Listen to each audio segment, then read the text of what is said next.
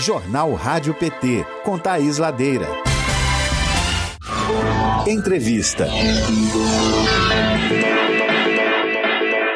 Nascida em 1965 em São Gonçalo do Pará, município do Centro-Oeste Mineiro, Macaé Evaristo é professora da rede municipal desde os 19 anos, graduada em serviço social, mestre em educação e aluna do doutorado também em educação.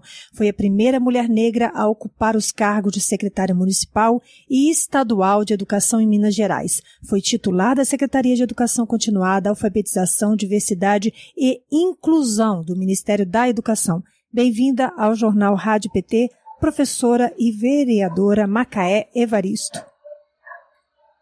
Bom dia, bom dia. Um prazer enorme estar aqui conversando com você. Nesse dia, né, um dia que a gente tem que lembrar Antonieta de Barros, que foi a primeira deputada negra do Brasil e que marcou no calendário, né, o dia do professor, o dia da professora. Certamente. Obrigada por ter aceito o nosso convite. Eu vou te chamar de, pedir licença para te chamar de você, apesar de todos esses títulos, de sua trajetória, do respeito que nós temos pela sua carreira, mas vou, vou chamá-la de você. E já quero dizer para as pessoas que nos acompanham pela rádio que atrás da imagem da Macaé está simplesmente uma linda bandeira de Paulo Freire, né? Nosso patrono da educação brasileira. É isso, é isso mesmo. Bom, ah, você está no seu primeiro mandato, é, mandato como vereadora. Mas você é professora desde os 19 anos. Quem foi o seu maior exemplo para você optar é, pelo caminho da educação, que é um caminho nada fácil, se tratando de, do, do nosso país e da política de educação que nós temos tido, né, com exceção do, dos governos do PT? Olha, a minha grande inspiração foi a minha mãe, né? Eu sou a, a, a segunda filha, né, de um grupo de quatro, quatro filhas. A minha mãe, professora, e minha mãe ficou viúva muito cedo. Minha mãe ficou viúva, eu tinha 10 anos e a minha irmã caçula tinha um mês, na verdade 40 dias de nascido. E, e a minha mãe, ela sempre teve, ela lutou muito para estudar, a minha avó é, lutou muito para que a minha mãe estudasse, era uma coisa que meu, meu avô não queria, e a minha mãe fez uma escolha, né? Ela fez uma escolha para todas as filhas, de que nós iríamos estudar. A gente podia passar muita dificuldade, mas a gente não ia abrir mão desse caminho da educação, porque ela nos ensinou que a educação era a única forma que nós, mulheres negras, meninas negras, né, é, teríamos para sair de uma certa sina, vou chamar de sina, né, que é um destino que está escrito nesse sistema que a gente vive, né, nesse sistema capitalista, racista, machista, que destina a meninas negras, pobres, periféricas, um caminho de subemprego, de baixa renda, é, de trabalho infantil.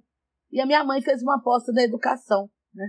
E, enfim, eu vendo minha mãe educadora, convivi muito nesse ambiente e acabei também seguindo essa mesma trajetória. Na verdade, das quatro irmãs, três são educadoras. Né?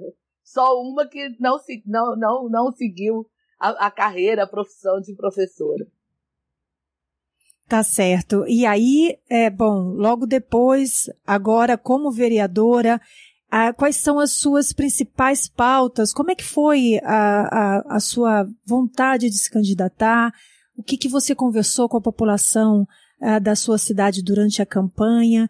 E, e, como é que a sua trajetória, sobretudo como educadora, você acha que pode influenciar nas suas escolhas como vereadora?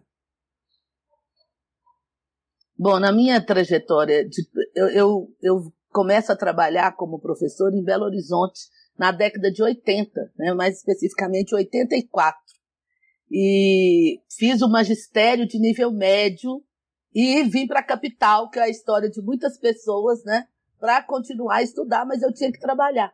Então eu fiz concurso para a prefeitura de Belo Horizonte e fui aprovada e comecei a trabalhar como professora e foi assim que eu fui é, estudando. Quando eu, eu comecei a trabalhar em Belo Horizonte, eu me engajei rapidamente nas lutas populares. Eu fui trabalhar aqui no, no bairro Tupi, que é a região norte de Belo Horizonte, que é uma região de menor IDH da cidade. E naquele momento, a luta pela redemocratização do país também era uma luta pelo direito à educação, ainda naquele momento pensando muito do acesso, né? Porque famílias dormiam na fila para ter uma vaga para seus filhos aos sete anos de idade. Né? Então, ao longo da minha trajetória, né, eu me engajei na luta pelo direito à educação e também eu vi inúmeras transformações na educação e na escola pública do nosso país. Né? E eu pude viver como professora da rede pública, né? É, momentos muito autoritários, de governos autoritários, que não atuam e desconstroem a pauta da educação, assim como eu pude conviver também com governos do campo participativo e popular. Então, eu acho que isso me influenciou extremamente as inúmeras possibilidades de trabalhos populares. Trabalhei com educação escolar indígena, aprendi muito né, sobre o que é construir escola diferenciada, povos diferenciados. Então, tudo isso me marcou muito. A minha iniciativa de concorrer a um cargo eletivo, né, ela foi se construindo muito, eu vou dizer, a partir do golpe na presidenta Dilma. Né. Eu vivi é, eu acho que nós todas, mulheres que temos história de luta, é, ficamos muito abaladas por ver uma presidenta legitimamente eleita, como que ela foi sofrer um golpe misógino, né? completamente arbitrário, é, eu vou dizer, um, um golpe é, elencado por setores da população brasileira, que eu falo que são aqueles herdeiros né, é, do, do, dos escravocratas. Porque o que a gente vive hoje no Brasil é uma atualização para o século XXI de um pensamento né, é, escravocrata. As pessoas que negam direito à educação, que querem criminalizar a infância, para mim tem esse pensamento. Então, a minha inserção na agenda educacional, né, a minha inserção na luta educacional e a, vi, a visão do que estava acontecendo no sentido da perspectiva política é que me fez engajar né, e pensar, olha, nós temos que incidir também no parlamento. Então nós temos que disputar o parlamento. A gente fala que o parlamento tem que ser diferente, então nós temos que colocar nossos corpos também à disposição dessa luta, porque a gente sabe que não é fácil, né? Mulheres negras têm muita dificuldade ainda nesse país de estar nesses lugares, mas eu estou aqui para dizer, gente, nós temos que ocupar o parlamento. E podemos fazer a diferença. Eu sei que uma professora no parlamento faz muita diferença. Que mensagem maravilhosa, que incentivo para essa sexta-feira. E te ouvindo, gente, nós, você que está chegando agora no Jornal Rádio PT, a gente está conversando com a Macaé Varisto. Ela é vereadora por Belo Horizonte e professora desde os 19 anos, inclusive propositalmente, Macaé, por falar em, em revolução das palavras, revolução dos costumes, né? A gente teimosamente chamou é, no nosso link para o YouTube, para nossa transmissão, nós chamamos de Dia das Professoras e não Dia do Professor, porque a gente acha que a palavra tem força. Eu sou do jornalismo, você é da educação, nós sabemos a força que a palavra tem e a gente sabe que 95% dos magistrados, do, do, dos professores e professores, 95% nós somos mulheres, né? Somos nós Sim. que educamos essa pátria. E sempre me chamou muita atenção, às vezes eu ia à formatura dos meus sobrinhos e tal, chegava lá, era uma turma de professores se formando, e era professor para cá, professor para lá, mas aí você olhava a turma assim só de mulheres, sabe? E o que você está dizendo faz muito sentido, né? E principalmente, já coloquei também aqui uma vez no nosso jornal que o Lula tem falado muito isso. Você quer transformar a política, então faça a política. Você quer que o Congresso se transforme, quer que a Câmara dos Vereadores se, se transforme, então se coloque à disposição dessa renovação. E você hoje, Macaé, representa exatamente essa renovação. A minha próxima pergunta tem a ver com o que a gente está falando. Você coordenou programas como a implantação de escolas indígenas, a escola integral em Minas Gerais, a escola integrada em Belo Horizonte, as cotas para ingressos de estudantes nas escolas públicas, de negros, de indígenas no ensino superior. Na sua opinião, Macaé, como é que o Brasil pode avançar por meio da educação nesta luta pela inclusão e contra o racismo que é estrutural? Eu vou, eu vou olhar para o futuro, né, fazendo um, um, breve olhar, né, para anos anteriores. É, no governo, no governo do presidente Lula e no governo da presidenta Dilma, nós tínhamos no Ministério da Educação a SECADI, que era uma Secretaria de Educação Continuada, Alfabetização, Diversidade e Inclusão. Uma secretaria que foi construída por uma ação muito contundente de vários movimentos sociais, né, que tem a educação como uma pauta importante da sua agenda. Movimento negro, movimento indígena, movimento pela educação do campo, movimento pela educação de jovens e adultos, movimento de mulheres. A SECADI era uma secretaria que é, abriu, eu vou dizer assim, né, dentro do Ministério da Educação, um olhar para as desigualdades educacionais e para a construção de políticas a partir de uma perspectiva desses sujeitos que sempre foram silenciados, que sempre foram invisibilizados da política. Né? Então, a secadia é um pouco a expressão daquele nada sobre nós sem nós. Era uma secretaria que se instituiu com vários colegiados, né? E eram os colegiados com liderança, com representações de todas, de todos esses movimentos, né? Que é, é, pensavam, pautavam, organizavam, criticavam é, tudo que se estava fazendo do ponto de vista de uma agenda de política educacional. Esse governo que ele está acabou com a SECADI e criou no lugar da SECADI uma subsecretaria para a constituição de escolas cívico-militares. Quando eu digo da reatualização do ideário eugenista do final do século XIX, é porque esse governo que aí está pensa os corpos negros, os corpos indígenas, os corpos das mulheres, da população LGBTQI+, como corpos que precisam ser contidos, contidos, né? reprimidos. Né? Pensa um, um país e uma república que não nos cabe. E é isso que a gente não quer. Nós queremos uma educação democrática que nos reconheça enquanto sujeitos nas nossas diversidades. Né? Nós não queremos uma educação que somente nos inclua, né? mas nos inclua a partir de uma perspectiva que a gente tenha que deixar que ser quem nós somos. Nós queremos uma educação feita por nós, que dialogue com os nossos saberes, com as nossas práticas. Né? Na verdade, a gente quer incidir sobre a política pública para mudar essa, essa cultura política autoritária que aí está. Então, eu, é, educação para mim é um ponto fundamental na agenda do Brasil. E a gente tem uma pauta, né, e que não é uma pauta inventada. Nós construímos um plano nacional de educação. Esse plano nacional de educação foi destruído por esse governo que aí está. Né? Mas nós temos que retomar essa agenda. Ela foi uma agenda construída com a participação de educadores do Brasil inteiro, com envolvimento de, de municípios, de estados, de gestores, movimentos sociais, estudantes, trabalhadores e trabalhadoras em educação. Né? Essa é a agenda que a gente quer. E a gente quer educação, ciência, cultura como prioridade, né? prioridade para os próximos governos. Com certeza. Nossa, é, é uma é, chuva de revigor, na verdade. Ouvir você e saber que você está representando esse conjunto de ideias, de ideais, de, sobretudo, experiências e de vivências, né? Quando você reafirma uh, uma frase você, que você disse agora que eu quero repetir, faço questão. Não dá para ser uma inclusão de uma forma que destrua quem você é, né? Então, você está levando para dentro da Câmara dos Vereadores e das Vereadoras de Belo Horizonte toda essa trajetória, toda essa força é, da sua história, que é a história de tantos e tantas brasileiros, brasileiras.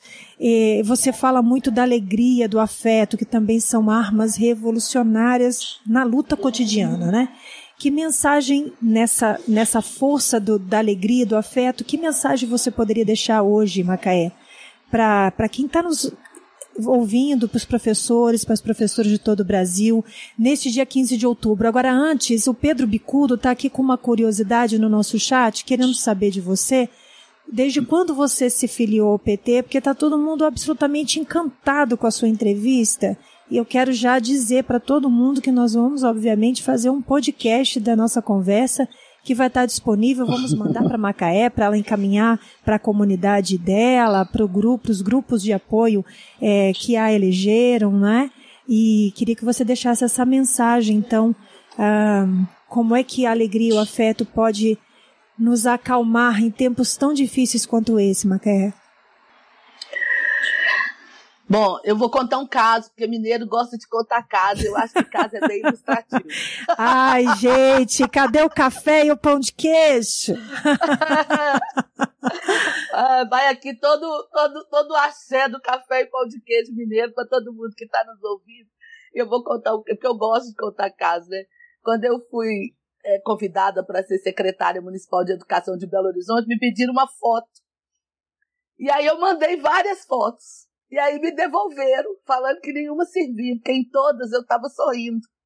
E que eu tinha que mandar uma foto séria, né? Eu escrevo sobre isso, né? Dizendo que é, a, a, alegria, né? Para mim, a alegria ela, ela é revolucionária. Né? E muitas vezes esse Estado que aí está é um Estado autoritário, né?